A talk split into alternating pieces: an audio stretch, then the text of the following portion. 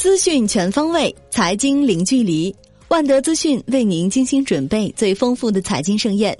今天是二零一八年一月三号，星期三。下面为您送上陆家嘴财经早餐。宏观方面，央行称，目前银行体系流动性总量处于较高水平。一月二日不开展公开市场操作。周二当日有两千九百亿逆回购到期。一月一日有一千六百亿逆回购到期顺延，单日净回笼两千九百亿，Shibor 全线下跌，隔夜大跌十八点三个基点，报百分之二点六五七零。央行公告，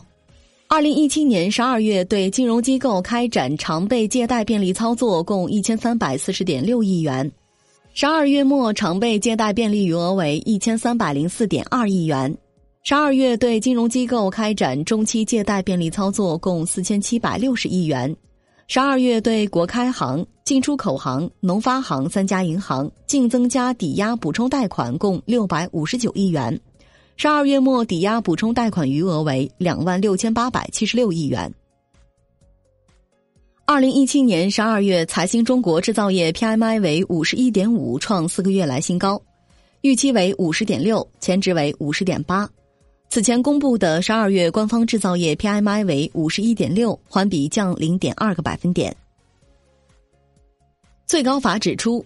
要依法保护诚实守信企业家的合法权益，要妥善认定政府与企业签订的合同效力，对有关政府违反承诺，特别是仅因政府换届、领导人员更替等原因违约毁约的，依法支持企业的合理诉求。交通运输部党组书记杨传堂表示，二零一八年要深化铁路投融资、公司制等关键领域和关键环节改革，有效防控债务风险。要推动铁路开放发展，以“一带一路”为重点，促进铁路全产业链全方位组团式走出去。此前，中铁总称，二零一八年全国铁路固定资产投资安排七千三百二十亿。二零一七年，全国铁路完成固定资产投资八千零一十亿元。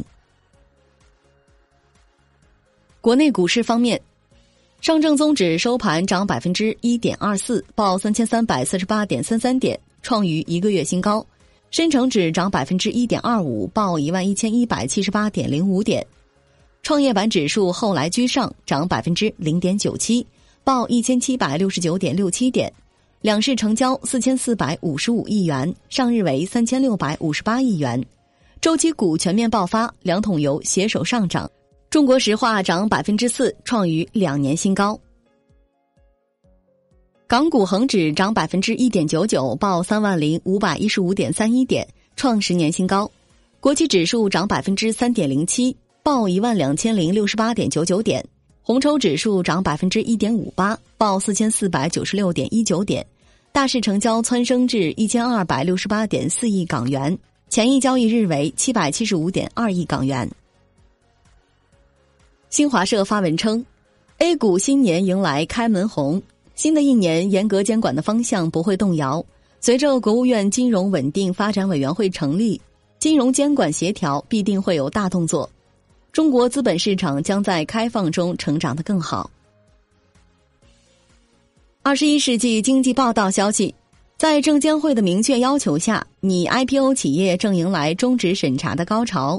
根据证监会披露信息，从二零一七年十二月二十日至十二月二十八日，有二十家拟 IPO 企业新增终止审查，而这一数量在十二月三十一日前仍有可能增加。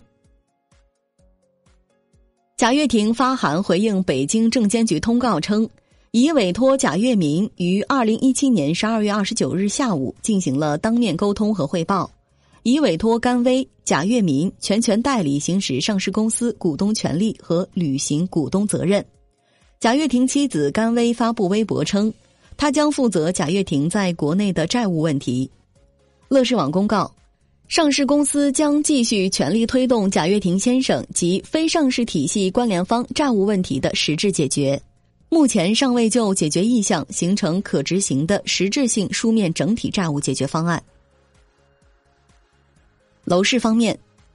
深圳市规划和国土资源委员会公布的数据显示，深圳二零一七年十二月份新建商品住宅成交均价为五万四千二百五十六元每平方米，环比下降百分之零点零四。自二零一六年十月出台新一轮楼市调控政策以来，已连续十五个月下降。澎湃新闻。限购政策到期后，全国范围内首个对居民购房限售的城市厦门，二零一八年沿用原有政策。一月二日，厦门不动产登记中心热线人员表示，厦门目前还在沿用此前的限购政策。今天的陆家嘴财经早餐就是这些，感谢您的收听，我是亚丽，欢迎大家关注万德资讯的微信公众号，您可以用更少的时间了解更精华的财经资讯。明天同一时间。再见。